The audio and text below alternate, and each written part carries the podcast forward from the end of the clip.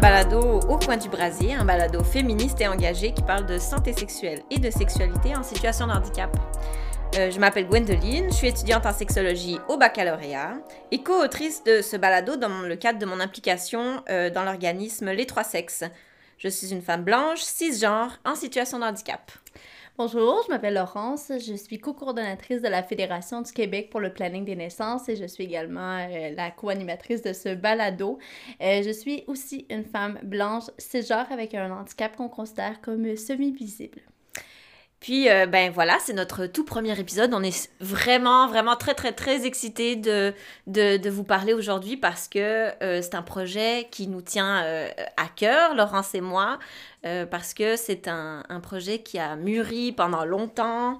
c'est sûr qu'il y a eu des, des, petites, des petits délais à cause de ce qu'on connaît tous en ce moment de la pandémie. Donc, euh, on est vraiment, vraiment ravis de vous recevoir aujourd'hui pour ce premier épisode euh, au coin du brasier qui va être un épisode en fait d'introduction. On, on, va parler, euh, Laurence et moi, de nos... de, de, de, Nos parcours de vie. C'est ça, de nos parcours de vie, de savoir qui on est, avec qui vous allez... voyager pendant la, la, première saison du balado. Et eh, c'est ça, exactement. Donc, euh, on, va, on va se présenter un petit peu. Euh, pour commencer, moi, j'aimerais quand même euh, énoncer nos privilèges. On l'a dit, qu'on était blanches, des femmes cisgenres, qu'on a chacune un handicap invisible, semi-visible. Ça, ça dépend des jours, on va dire. ça dépend des, des, circonstances, ça dépend des jours, ça dépend de plein de choses. Exactement. Ben, pour ma part, moi, j'ai un handicap qui touche les bras. Donc c'est sûr que si je mets un petit chandail euh, avec euh, des petites bretelles, ça se voit plus que si je mets un gros pull en hiver. Et puis, euh, j'ai pas besoin d'aide à la mobilité, ce qui est aussi un, un privilège pour moi parce que je peux passer pour une personne sans handicap, ce qui est un privilège en soi. Puis bon, de mon côté, mon handicap touche mes jambes. Donc, quand je suis assise, il paraît pas du tout, mais c'est quand je me déplace qu'on peut moi, je trouve qu'on le remarque parce que je vis avec depuis 26 ans. Mais euh, pour les gens peut-être euh, moins avertis, peut-être qu'ils ne remarqueront pas, euh, j'utilise quand même pas d'aide à la mobilité. Donc, vite comme ça, il n'y a, pas, a pas quelque chose qui, qui, qui l'apporte directement au mm-hmm. regard. Donc, je pense qu'il faut porter attention. Euh, puis je pense que c'était. On voulait préciser nos privilèges parce que justement, euh, de ce dont on va parler durant cet épisode de Palado, plus spécifiquement, part d'une expérience vraiment spécifique à Gwen et moi. Mm-hmm. Donc, il y a des choses qu'on a vécues euh, par c'est ça, parce que notre handicap est semi-visible, on l'a vécu d'une certaine façon. Mm-hmm. On parle vraiment pas pour toutes les femmes, toutes les personnes en situation de handicap. Donc, euh, c'est pour ça qu'on voulait euh, énumérer nos privilèges. Commence, Gwen. oui, en fait, euh, on a encore deux privilèges que, que j'aimerais énoncer. C'est qu'on a toutes les deux un parcours universitaire. Donc, on a fait des études, des, des hautes études, en fait. Et puis, euh, euh, on répond aux standards de beauté imposés par la société, ce qui est euh, en soi aussi considéré comme un privilège actuellement. Donc voilà, c'est ça. Merci Gwen pour cette présentation. Puis moi, j'irais directement dans comment on s'est rencontrés, qui ont, avant d'aller dans qui on est individuellement, mais comment mm-hmm. Gwen et moi on s'est rencontrés.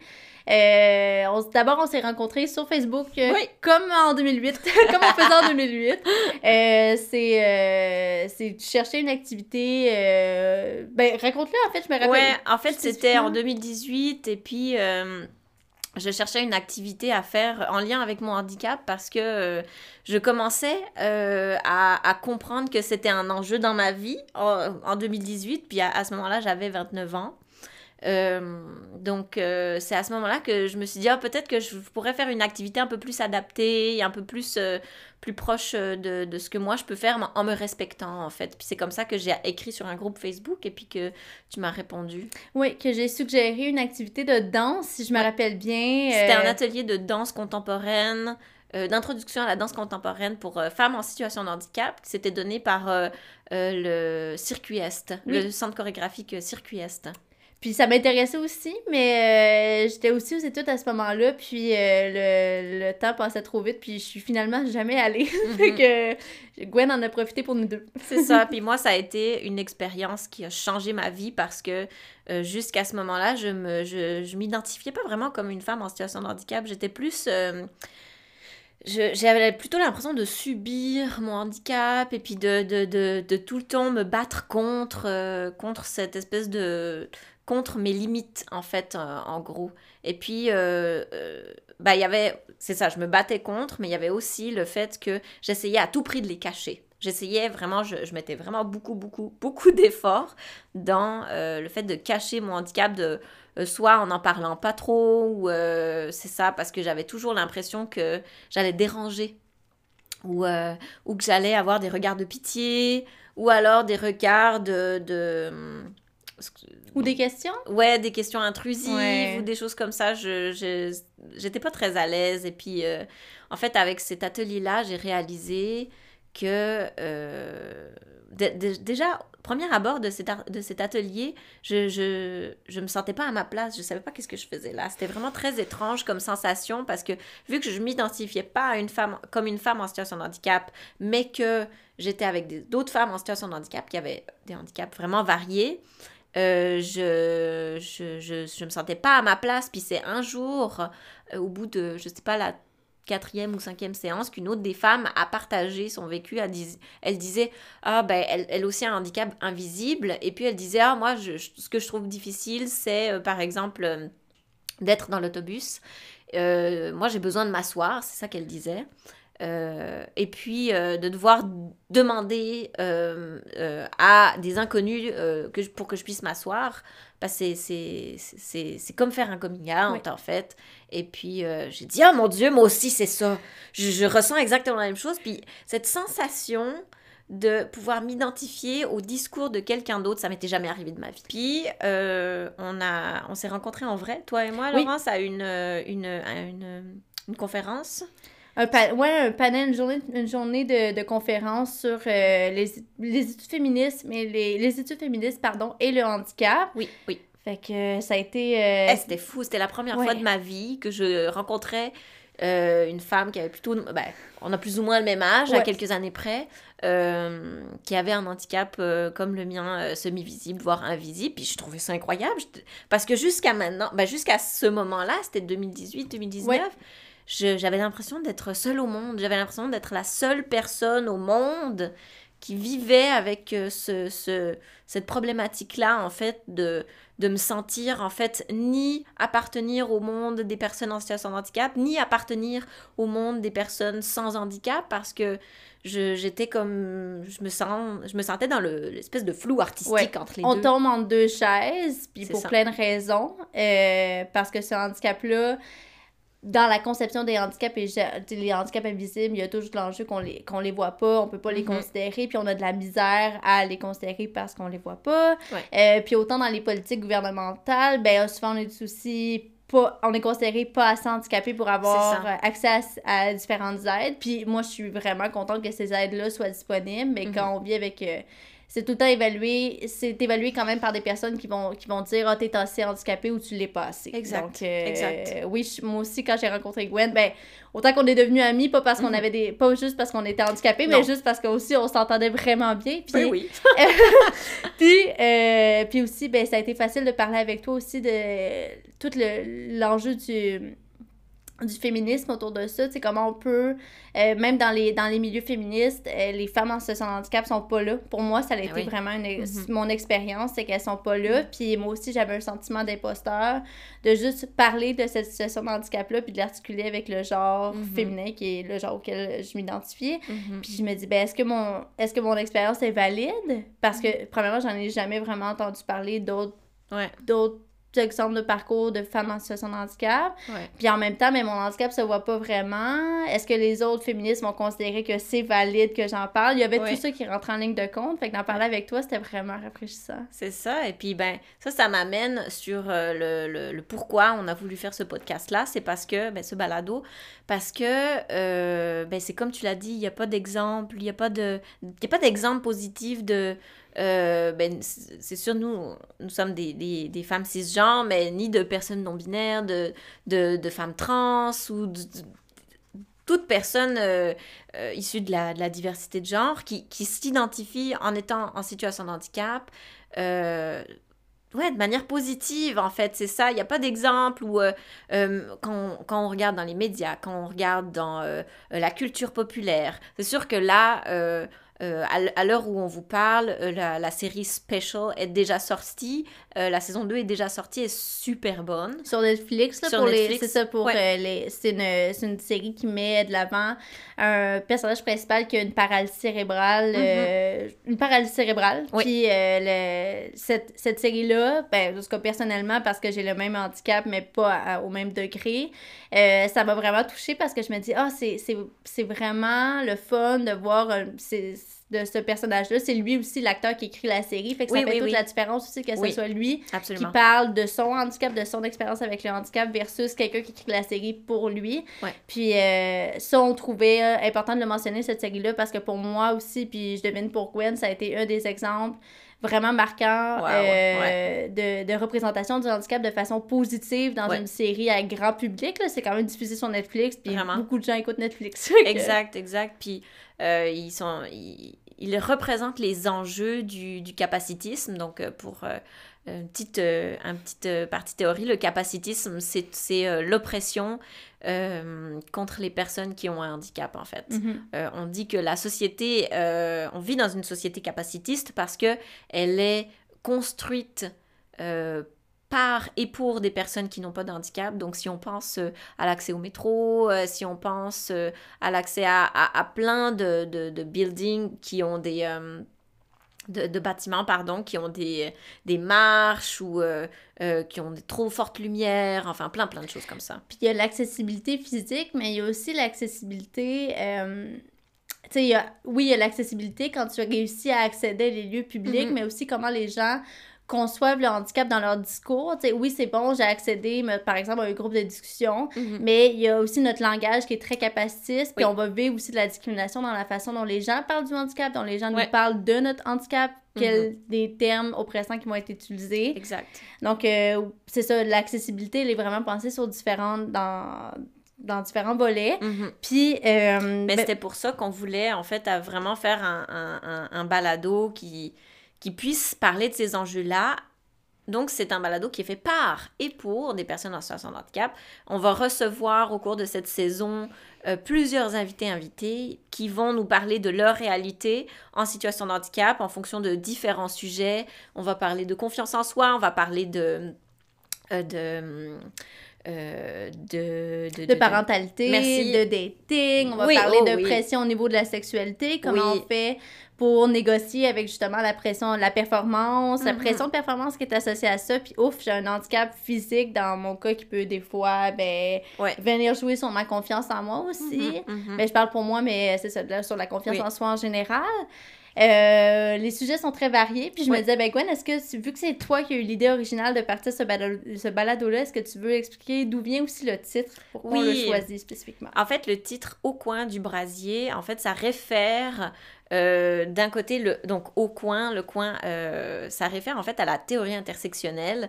Euh, justement, c'est dans la théorie intersectionnelle qu'on parle du capacitisme, qu'on parle du sexisme, qu'on peut parler du racisme, de la transphobie ou en fait toutes les discriminations qu'une personne peut vivre. En fait, il faut savoir que la théorie intersectionnelle, c'est une théorie qui, qui selon laquelle en fait les, on, on voit une personne à travers euh, ces, oppressions, en fait.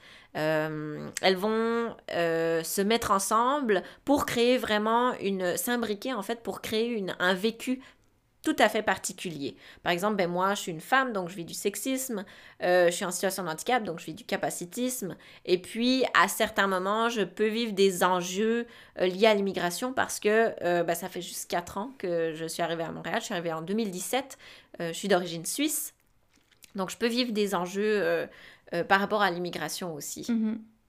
Oui, puis nous, ce qu'on ce qu'on voulait, c'est toi qui l'avais très bien dit quand on discutait ensemble avant d'enregistrer, tu sais, ce, ce, balado, ce balado-là sert aussi à mettre le feu aux poudres, dans le sens, tu l'avais tellement bien dit.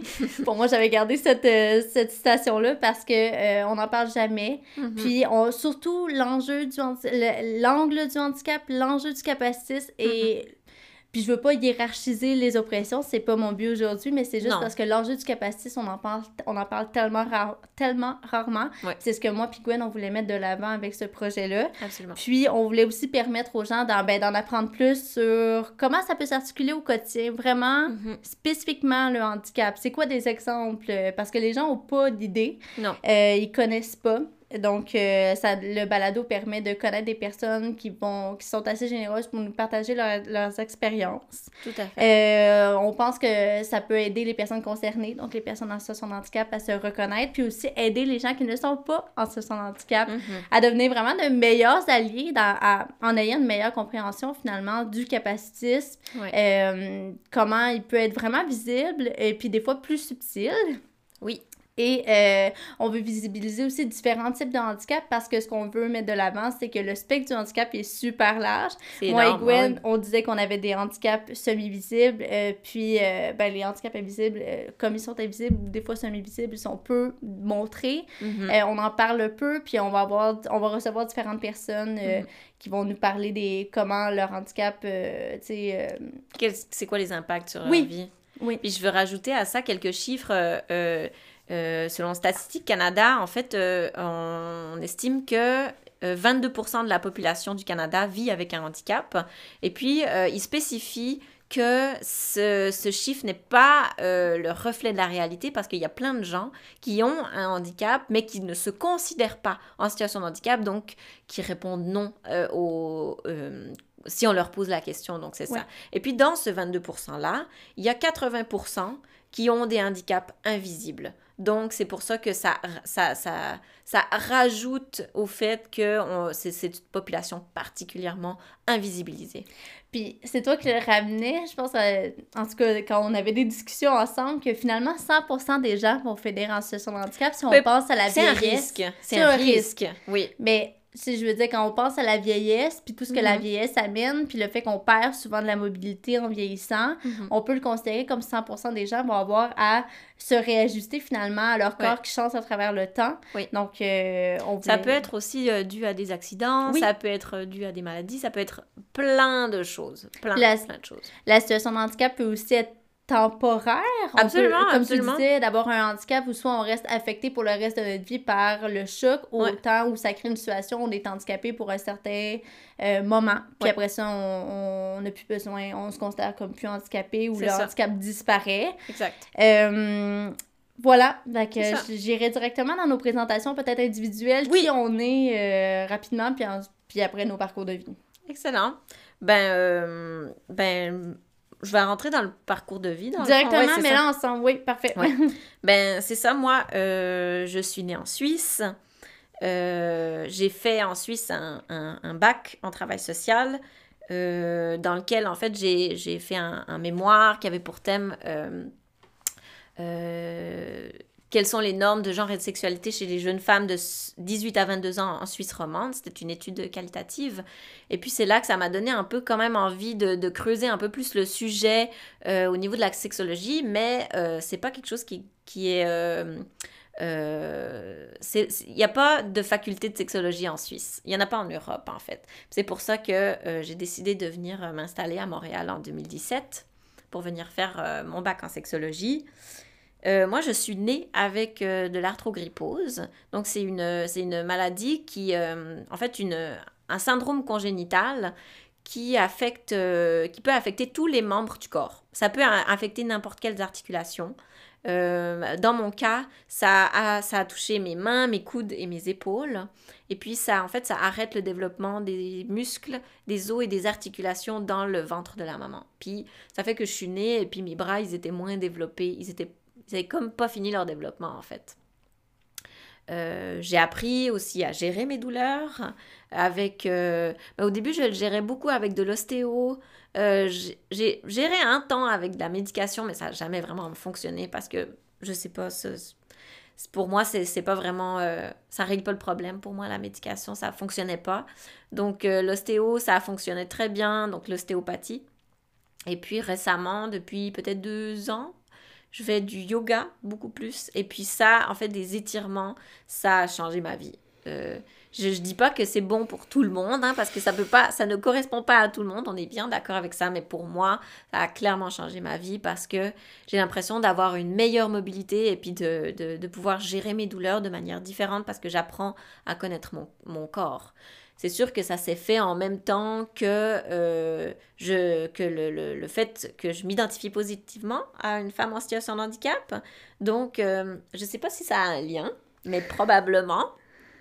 Parce que c'est sûr que avant, euh, avant cette période, avant ce déclic, j'avais vraiment, comme je disais, j'étais en, en combat quotidien pour contre mon handicap. Mm-hmm. euh, je, je, je, j'y travaillais fort, là, vraiment. Euh, euh, ça, je, je, travaillais fort à mon apparence, je travaillais fort pour détourner l'attention, en fait, de, de, de, mes bras. Pour, je mettais beaucoup de décolleté, par exemple, ou beaucoup de de, de, maquillage, je prenais très attention à, comment euh, je me coiffais ou à tous mes accessoires. Enfin, les gens qui me connaissent savent que j'affectionne particulièrement euh, euh, ben, la façon dont je m'habille, j'adore ça. Mais sauf que quand j'ai eu ce déclic-là, je me suis dit, ben non, pourquoi est-ce que je le fais? Pourquoi est-ce que je mets l'emphase sur mon apparence physique? Est-ce que je le fais pour moi ou est-ce que je le fais pour euh, satisfaire les normes de beauté et puis euh, effacer mon handicap. Mais ben, c'est sûr que la réponse, euh, c'était évidemment que j'essayais de satisfaire oui. les normes de beauté puis effacer mon handicap. Et puis depuis que j'ai réalisé ça, ben, j'ai l'impression que maintenant, quand euh, je m'habille, quand je choisis mes vêtements ou quand je choisis de me maquiller ou pas, quand je choisis de mettre des accessoires ou pas, je le fais pas pour effacer je fais pas pour cacher mon handicap, je le fais pour moi parce mm -hmm. que ça me fait plaisir, parce que parce que, parce que j'aime ça, parce ouais. que je me sens bien, c'est mm. ça. Mais je me sens bien aussi en mou, puis je me sens bien euh, euh, aussi euh, quand je suis habillée simplement, on va dire. C'est mm. ça. Puis je, je, veux juste rebondir sur quelque chose que tu as dit. On n'a pas la prétention de parler, comme on le disait, pour toutes les personnes en, en situation de handicap. Ouais. Par contre, je veux euh, rappeler que cet espace-là, on l'a créé par et pour. Donc, oui. autant pour que ce soit des personnes concernées comme des femmes en situation de handicap qui vont mm -hmm. parler de leurs expériences. Puis, euh, on peut, on peut se, se, se, féliciter ou se flatter dans le dos, mais on se considère aussi experte de notre vécu. Je veux dire, on, a les, on va en parler euh, à titre de... On a, on a une expérience corporelle du handicap, on a une expérience mm -hmm. aussi euh, psychologique, personnelle. Donc sociale. On, ouais, sociale, finalement. Ouais. Puis comme toutes les invités qu'on va recevoir euh, au balado, ben, on est expertes et elles seront expertes de leur expérience, puis les oui. meilleures personnes pour en parler. Absolument. Donc, euh, non, en effet, on parle pas pour tout le monde, mais on est non. quand même expertes de notre expérience. ouais, mais je tiens quand même à souligner qu'au euh, début, quand on travaillait sur ce balado, Florence et moi, on s'est posé la question est-ce qu'on a la légitimité, la légitimité d'en parler? Est-ce que vraiment on est assez je vais le dire, on, on s'est posé la question est-ce qu'on est assez handicapé pour pouvoir euh, faire ce balado-là? Mm. Je vous avoue que ça a été euh, quand même euh, quelques heures de discussion là-dessus, puis de débat, en se disant ben, au final, euh, qu'est-ce que c'est euh, être en situation de handicap? Qu'est-ce que c'est être handicapé? Puis euh, qu'est-ce que c'est être assez handicapé? Oui, c'est ça. Pourquoi mm. est-ce que nous, on aurait euh, on, on, pourrait en parler puis pas d'autres ou pourquoi est-ce qu'on pourrait ne pas en parler en tout cas. Mm, mm, mm. finalement on a quand même décidé de le faire. oui, oui c'est ça parce qu'au final on se dit euh, je veux dire notre expérience euh, elle est elle est elle est il y a quand même une expérience commune ouais. qui se rejoint. Ouais Vraiment. Puis, euh, ben, si tu veux, je me présenterai euh, rapidement. Donc, euh, ben, comme je l'ai dit, je m'appelle Laurence. Euh, je suis co-coordonnatrice à la Fédération du Québec pour le planning des naissances, mais je suis aussi plus spécifiquement euh, responsable du dossier Accex Plus, qui est un dossier qui a été créé en 2015 pour mettre de l'avant les enjeux des femmes, personnes trans et hommes trans et non-binaires en situation de handicap sourdes et neurodiverses en santé sexuelle et reproductive parce que c'est des enjeux qu'on on voyait peu, et la euh, Fédération du Québec pour le planning des naissances, que je vais nommer FQPN jusqu'à la fin de la saison euh, pour la fluidité. Ben, la FQPN a eu un, sentiment de... A, a, enclenché finalement une réflexion, puis a voulu s'ancrer dans la démarche, puis la, la puis la, la, politique de la justice reproductive, qui est une... En fait une façon d'analyser les enjeux en santé sexuelle et reproductive, euh, puis de voir euh, ben, quel groupe finalement on voit jamais représenté mhm. dans les initiatives qui sont mises de l'avant, autant dans le communautaire que dans les autres groupes qui font de la défense de droits ou qui, qui sont des, des, professionnels de la santé. Mhm. Puis euh, les, femmes en situation, les femmes en situation de handicap sont ressorties.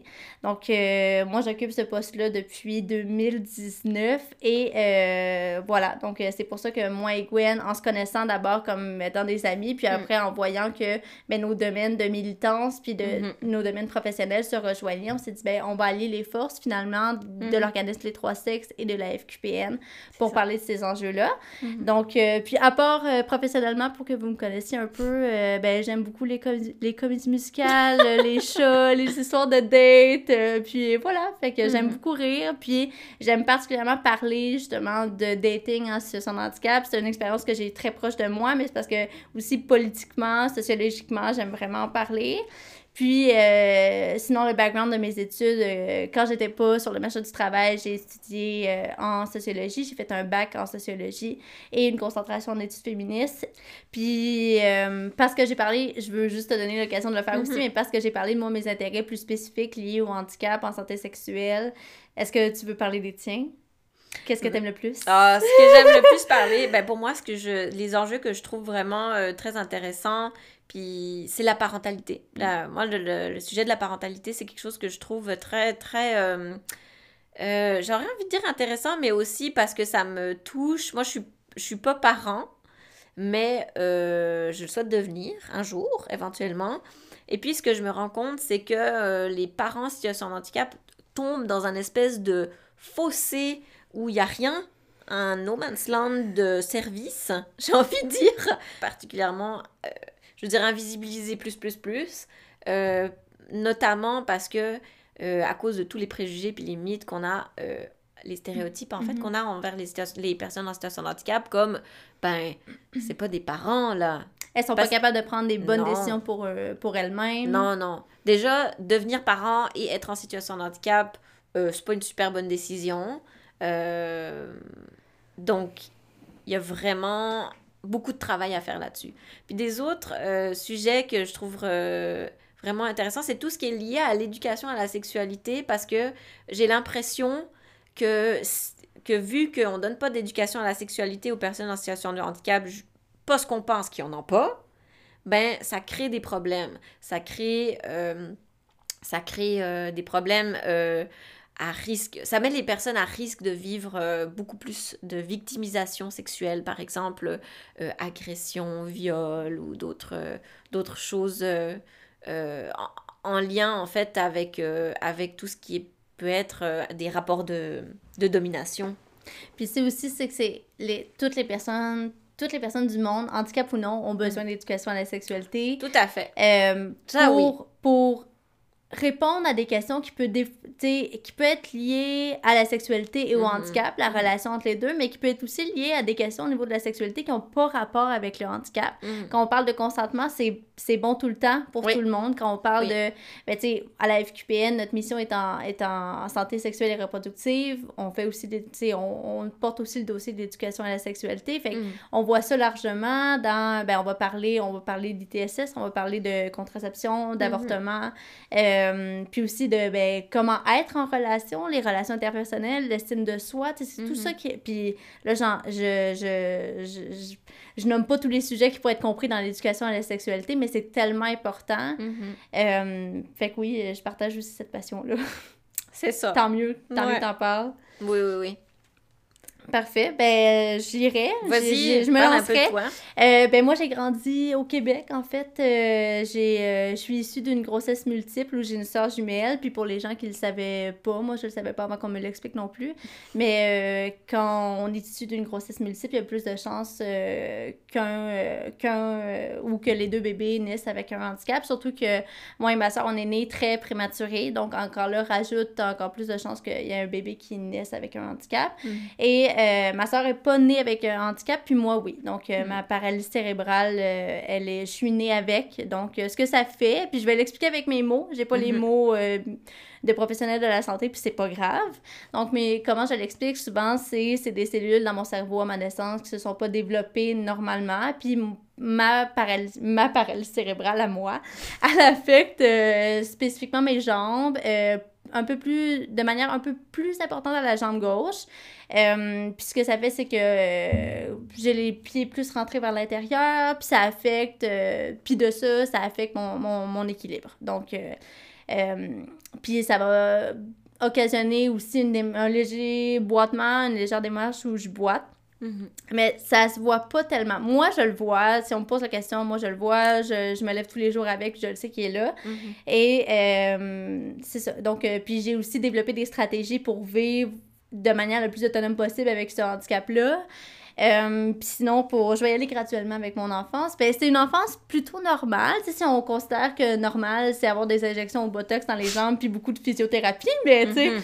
euh, je pense que aussi, euh, j'ai la chance d'avoir une mère qui est ergothérapeute de formation. Puis je pense que ça joue beaucoup dans comment a été pris en charge j'ai pas de meilleur thème pour le moment, fait que je vais le nommer comme ça, mais pris en charge le handicap dans ma famille parce que j'avais une mère qui était déjà sensibilisée en étant ergothérapeute, puis en ayant justement une population qui est souvent en situation de handicap avec qui travaille, mm. avec qui elle travaillait, puis ben, elle remarquait que sa fille avait besoin de plus d'adaptation que les autres enfants, puis elle, elle a sûrement fait sa recherche parce que j'ai été amenée finalement à faire un traitement qui s'appelait Hyperbar. Je me rappelle plus à quel moment, je devais peut-être avoir 4-5 ans à ce moment-là. Puis c'était vraiment un traitement, c'était une, expérience, une expérimentation où on nous mettait dans des capsules, puis euh, grosso modo, on nous faisait respirer de l'oxygène. J'ai pas des souvenirs très très clairs de ça parce que moi, tout ce que je me rappelle en étant enfant, c'est que j'allais là les samedis, puis ça, je pouvais boire du Gatorade puis manger de la gomme. Ça, c'était vraiment rare chez nous. Fait que j'en profitais, mais euh, pour certains enfants ce sont handicap qui ont fait aussi cette expérience-là, il y en a qui ont retrouvé de la motricité.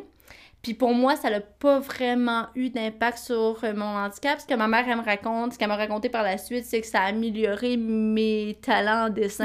Puis j'ai vraiment pas beaucoup de talent en dessin. Fait qu'on n'imagine même pas avant ce que ça voulait dire.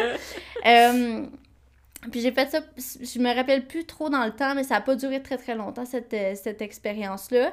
Puis sinon, quand je parlais des injections au Botox, c'est d'autres types de traitements que, que j'ai eu à suivre. Tu sais, j'ai eu des injections au Botox dans les jambes, parce que c'est ça, c'est la partie de mon corps qui est touchée par la paralysie cérébrale. Puis ça faisait en sorte que, ben, les je ne sais plus exactement ce que ça faisait parce qu'encore là, j'étais jeune, puis je, je comprenais pas trop. Tu sais, tu comprends pas trop, on fait mm-hmm. juste euh, te suggérer que c'est ça le traitement que tu as besoin de suivre, puis tu fais confiance à ton médecin, tu fais confiance à tes parents, fait que je le faisais. Euh, puis, ça, le, ça faisait en sorte que mes jambes, ça était, les muscles étaient renforcés, puis en plus, c'est que pour que ce traitement-là soit efficace, il fallait que j'aille les jambes dans le plâtre. Mm-hmm. Euh, pendant quand même à peu près un mois, là. Je me rappelle que c'était quand même long. Puis c'était vraiment spécial d'avoir ce gène parce que du jour au lendemain, quand on parle de handicap invisible, c'est là. C'est un exemple vraiment parlant pour moi. Mhm. Parce que du jour au lendemain, personne n'a remarqué mon handicap. Puis le lendemain, j'arrivais à l'école, puis j'avais deux plantes fluorescentes dans les pieds où je pouvais aussi marcher sur ces plantes-là, ce qui faisait pas de sens, où je me suis pas cassé les jambes. Mais j'ai quand même deux plantes où on voit mes orteils au bout, tu sais. Mhm, mhm. Euh, puis ça, ça, ça marchait un peu, euh, les injections Botox puis les plantes parce que mes pieds mais en tout cas, mes jambes restaient droites peut-être une semaine ou deux après, mais après ça, ils revenaient dans leur position normale. J'ai aussi porté des orthèses la nuit, super inconfortable, mais ça. Fait ça, ça faisait partie de la routine. J'ai fait aussi beaucoup de physiothérapie. Euh, puis les suivis, en, les suivis par rapport à mon handicap se sont terminés vers l'âge de 16 ans. C'est vraiment l'âge où je me rappelle que j'ai eu mon dernier suivi avec mon médecin, puis je suis pas retournée. Puis c'est parce que aussi, je ressens pas que j'ai le besoin de faire d'autres suivis en physio. Je le vois, plus je vieillis, que je suis plus fatiguée par rapport à mon handicap, comme tu le mm. nommais, Gwen. Euh, moi aussi, je le sens. La fatigue qui est spécifiquement liée au handicap, je la sens de plus en plus. Oui, oui. Puis elle est arrivée de plus en plus vite quand j'ai aménagé à Montréal, où j'ai dû assumer beaucoup plus de tâches seule, même si je vais en colocation, puis qu'on a mm-hmm. un appartement où, bon, c'est facile de me rendre, il n'y a pas trop de marche, tout ça. Euh, mais j'ai vraiment senti que là, il faut que je fasse tous mes déplacements à pied parce que j'ai pas de voiture non plus. Donc ça, ça ajoute à la fatigue que je ressens déjà au quotidien, mhm. juste de vivre avec ça. Euh, puis rapidement, mon enfance, ben c'est vraiment normal. J'ai pas je, je, me rappelle plus trop des épisodes d'intimidation. Je pense que j'en ai pas beaucoup vécu dans ma vie, puis tant mieux. Mm. Euh, de ce que je me rappelle, il y en a beaucoup que j'ai vécu plus dans l'enfance. Je pense que c'est ça, vu qu'il y a une méconnaissance du handicap, les enfants savent pas. À l'adolescence, j'étais chanceuse. Euh, c'est considéré une chance de de pas vivre d'intimidation euh, par mm-hmm. rapport sur la base de son handicap. Fait que je me considère chanceuse de d'avoir eu un groupe d'amis qui était super respectueux, puis c'était pas un enjeu. Puis ce qui était, là, ça me fait penser que ce qui était aussi vraiment marquant dans mon enfance, puis mon adolescence, c'était les cours d'éducation physique. je pense que c'est un enjeu pour tellement de personnes en situation de ah! handicap qui ont un handicap léger ou même... Euh, qui, sont, qui, est, qui sont intégrés dans, euh, dans, dans des classes de, de personnes qui n'ont pas de handicap, en mhm. fait. Puis les, ces cours-là, pour moi, ça a été... Euh, c'est un des traumatismes. Je, vais le, je vais le nommer comme ça parce qu'il n'y a pas d'autres mots qui mhm. résument aussi bien ce que c'était pour moi à ce moment-là. Puis je sais qu'en même temps, ma mère prenait le temps d'aller rencontrer mes profs pour leur parler de leur fille, de, de sa fille qui avait un, qui avait un handicap, qu'il fallait, mhm. tu sais, est-ce qu'on peut ajuster le cours, est-ce qu'on peut ajuster les évaluations en fonction de ce qu'elle est capable de faire, parce que clairement, le programme n'est pas pensé pour des pour des enfants qui ont des handicaps. Donc, est-ce que vous pouvez l'ajuster? Parce qu'elle est quand même capable de suivre le cours? Ouais, ouais. Euh, bon, ben, c'était rarement fait, les ajustements. Le gros, c'est pas une grosse surprise, mais c'était. C'était rarement fait.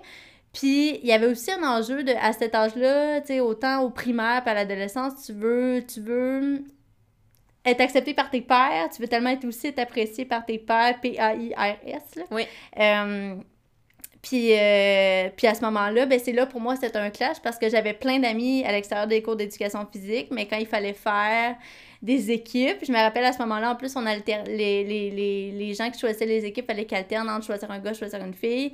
Puis euh, hmm. déjà, choisir une fille, c'était un enjeu à ce moment-là dans le cours d'éducation physique. Mais imagine choisir la fille handicapée, à quel point c'était un enjeu.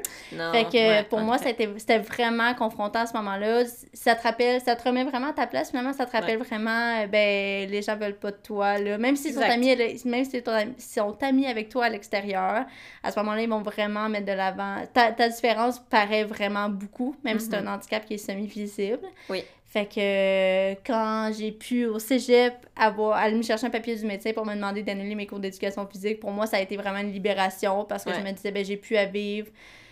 J'ai pu à négocier, mais j'ai pu à négocier avec mon professeur, j'ai pu à dévoiler ce handicap-là, puis, le, puis aussi au cégep, il y avait même si j'allais rencontrer la prof, même si j'avais parlé de ce que j'étais capable de faire ou non, elle avait, il n'y avait aucune façon pour elle de faire des ajustements. Fait que c'était mm-hmm sais, la violence du système montre que c'est encore plus simple pour moi d'aller me chercher un papier du médecin qui m'exemple de ces cours-là que pour les profs de faire des ajustements.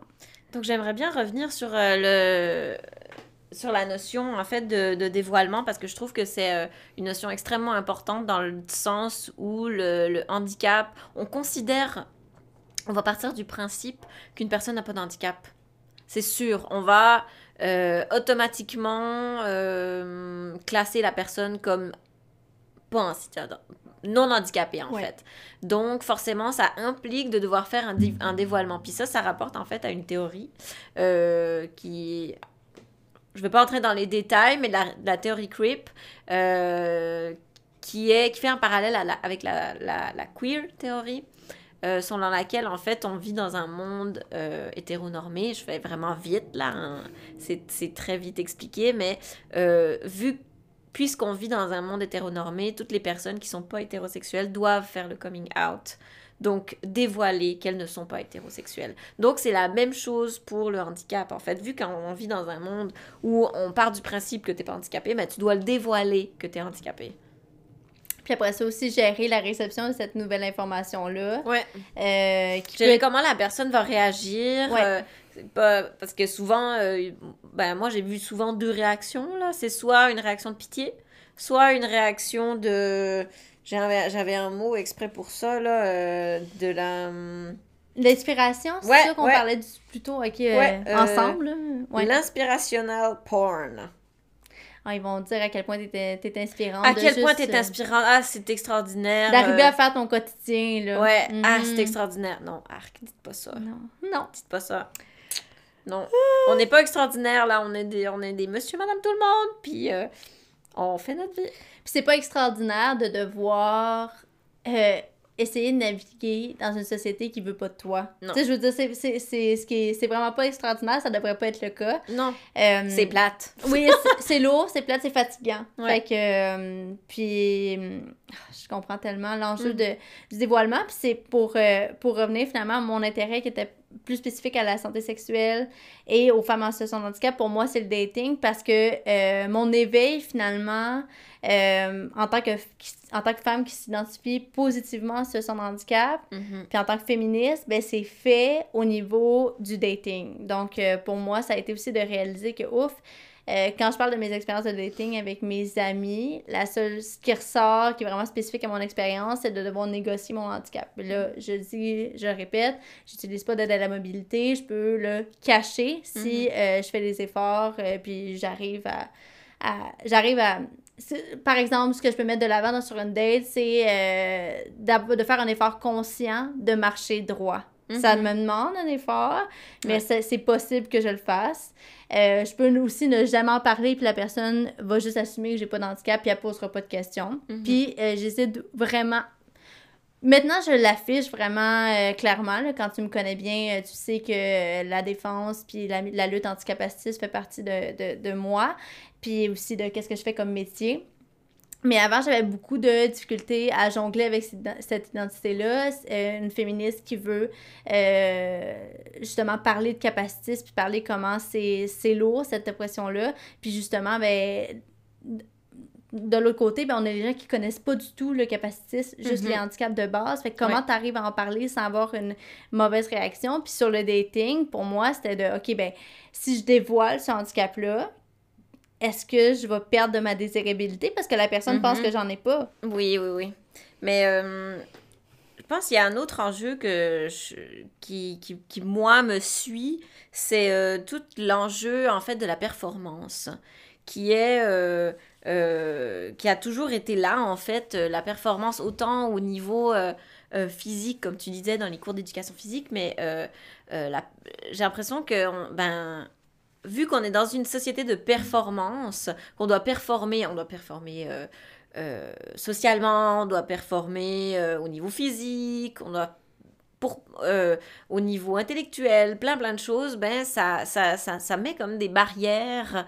parce que moi, je, personnellement, tu des, des, exemples assez flagrants, c'est je peux pas faire, je peux pas aller dans trois concerts de suite. Physiquement, je peux pas parce que c'est trop fatigant. Mais, euh, puis par exemple, aller dans un festival, un festival avec plusieurs concerts, euh, plusieurs soirs d'affilée, euh, boire de l'alcool, être debout, des choses comme ça, je peux pas faire ça. Mais, puis c'est pour moi, c'est une performance de le faire parce que je vais devoir m'y préparer. Ça veut dire que je, je, je dois euh, planifier le fait que euh, je vais devoir être euh, debout longtemps, je dois devoir penser à ce que je vais porter, il faut que je porte des chaussures confortables, il faut que je perde des vêtements confortables, pas trop de choses dans mon sac à dos si je prends un sac à dos, il faut que je prenne une chaise avec moi, mais comment je vais la transporter si mon chum est pas là?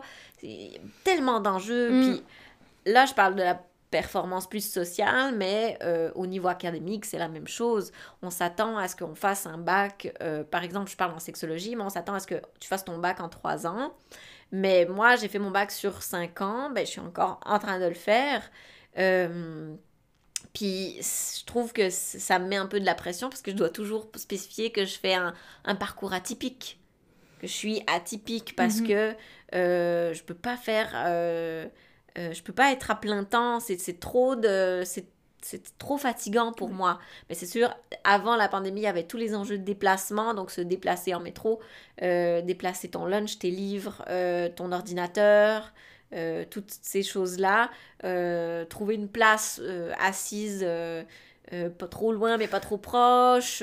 c'est toutes des enjeux qui, font que je peux pas performer. Puis pour moi, c'est une problématique au niveau académique parce que ça met des barrières, en fait, euh, euh, pour avoir euh, des personnes en situation de handicap dans, dans, le monde de la recherche, par exemple, puisque c'est moins, euh, moins adapté. Mais ce système-là, euh, le système de l'école, comment ça marche, se sort pas des autres types de systèmes. On va penser au, marché du travail, la même chose. Même chose. je pense que le, le, système scolaire n'est pas épargné du capacitisme puis dans lequel mhm. on l'a pensé. Mhm. Donc, c'est pas pour rien, en fait, que c'est beaucoup plus difficile pour des personnes avec un handicap de poursuivre à des études supérieures parce que le rythme est pas pensé. Le, mhm. Quand on parle...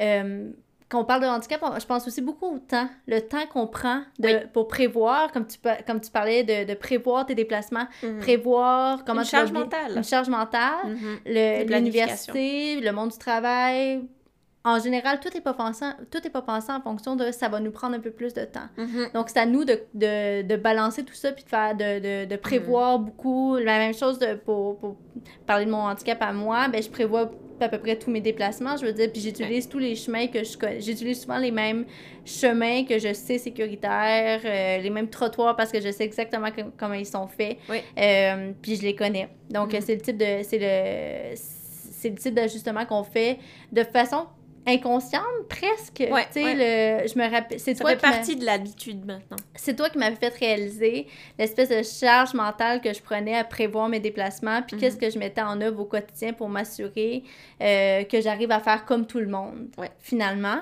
à euh, rester invisible. À rester invisible, mhm. ouais, que mon handicap finalement reste invisible. Puis mhm. euh, je trouve ça vraiment important de, de le préciser parce que ça peut euh, dans le handicap aussi, dans le spectre du handicap, on n'a pas spécifiquement parlé sur le balado, mais il rentre aussi tout l'enjeu de la santé mentale. Je pense qu'il peut être. Qu'il peut, euh, la santé mentale, ben, moi, j'ai pas de difficulté à croire qu'elle peut se dégrader suite à une fatigue liée au handicap physique. Mm-hmm. Donc, euh, tu sais, quand on pense à toute cette charge mentale-là, à quel point est-ce qu'on est fatigué à la fin de la journée d'avoir eu à penser à tout?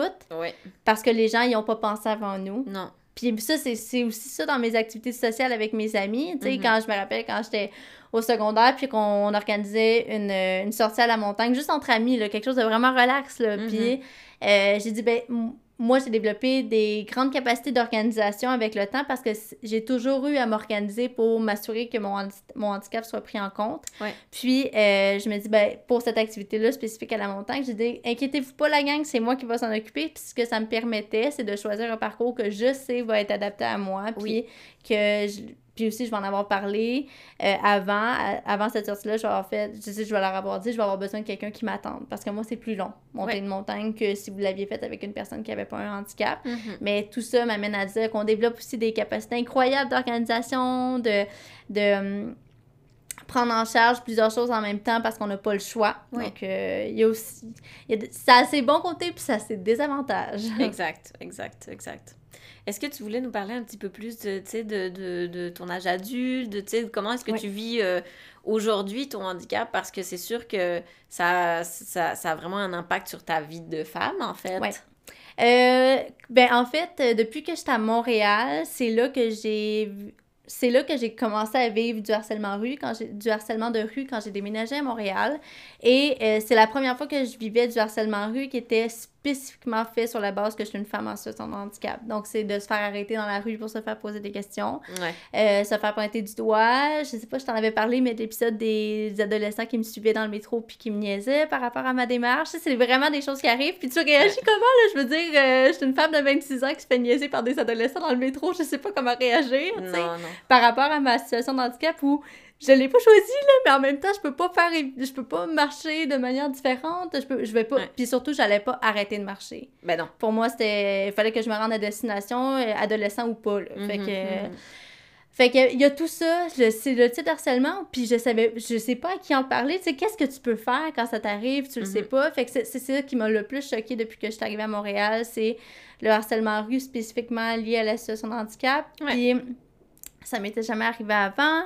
Euh, puis, ben, je remarque aussi la fatigue qui est liée à ça. Mais comme toi, je deviens de plus en plus consciente de la place de mon handicap dans ma vie, puis de la fatigue que ça m'amène. Puis, je me mhm. permets de prendre aussi des pauses, de prendre plus de temps pour moi, de peut-être moins surcharger mon horaire comme je le faisais avant quand j'avais peut-être plus d'énergie. Mm. Euh, puis j'ai des amis qui deviennent de plus en plus sensibilisés aussi à cette réalité-là comme toi et puis moi, on en parle tout le temps, puis on le crie sur tous les toits à qui veulent l'entendre, puis même à ceux qui veulent pas l'entendre. Oui. Euh, à quel point c'est important d'avoir des espaces qui sont accessibles, de penser à l'accessibilité avant, mhm. que avant même que la personne en situation de handicap en fasse la demande. Oui. Donc, euh, fait que pour moi, c'est de, toujours penser. Euh, je remarque que plus je vieillis, plus j'apprécie quand il y a des bancs. Euh, partout. Fait que je vais faire de plus en plus comme toi, je me permets aussi de demander de l'aide, chose que je faisais pas avant parce qu'on on m'a aussi élevé en, en me disant que, ben, tu sais, ce qui était important, c'était pas tellement mes jambes, mais c'était plus comme comment j'étais, ma personnalité, puis développer mon intellect, puis tout ça. Fait que, tu sais, mm-hmm. j'ai tellement essayé de... J'ai grandi, puis je me suis développée en fonction de... Ben, je suis capable de tout faire malgré mon handicap. Puis là, ben, je vois que ça a des limites rendues en vieillissant. Puis je suis pas bien vieille, là. J'ai 26 ans, là. Mais c'est d'accepter ses limites aussi. Mm-hmm. Ça, c'est quelque chose de difficile pour beaucoup de monde. Accepter ses limites, accepter que ben non, moi je ne pourrais jamais là attraper euh, le, le, bocal de, de, riz euh, en dessus de ma tête. Ouais. Ben non, je peux pas. Fait que faut développer d'autres stratégies. Acheter un mm. escabeau ou demander à mon chum, dans mon cas. Ouais, c'est ça. Exactement. Fait ben moi je pense que j'aurais fait le tour. Moi aussi j'aurais fait le tour. Excellent. Ben J'espère euh, que, ça, que ce premier épisode vous aura plu, chers auditeurs. Euh, on vous invite euh, évidemment à écouter les, prochains épisodes qui vont sortir. Euh, on a vraiment hâte d'avoir d'avoir vos retours, vos commentaires. N'hésitez pas à nous écrire à chaque épisode, à commenter, en fait, à nous envoyer des messages, des questions. Ça va nous faire très très très très plaisir de vous répondre. Puis pour nous écrire, on a une page Instagram dont on n'est pas peu fiers. Donc c'est ça. Vous pouvez nous joindre donc sur Instagram, euh, c'est au coin du brasier, tout simplement. Et puis si vous souhaitez soutenir ce projet, vous pouvez nous laisser, euh, comme je l'ai dit, des beaux commentaires, des étoiles, partager autour de vous. Euh, il vous est aussi possible de nous envoyer un don en vous rendant sur le site de les3sex.com, donc L-E-S 3 sex.com en cliquant sur faire un don en haut euh, à droite de la page et préciser que c'est pour le balado au coin du brasier. On aimerait également remercier toutes les personnes qui s'impliquent autour de euh, ce balado. Donc, euh, on a Marion Bertrand Huot des Trois Sexes, Francis Riendo, Mylène de Repentigny, Marianne Gilbert et ainsi l'équipe, aussi l'équipe de la FQPN et particulièrement la Fondation Solstice qui nous permet de réaliser, nous appuie financièrement et nous permet de réaliser ce beau projet-là. Donc voilà. Voilà. Féministement vôtre.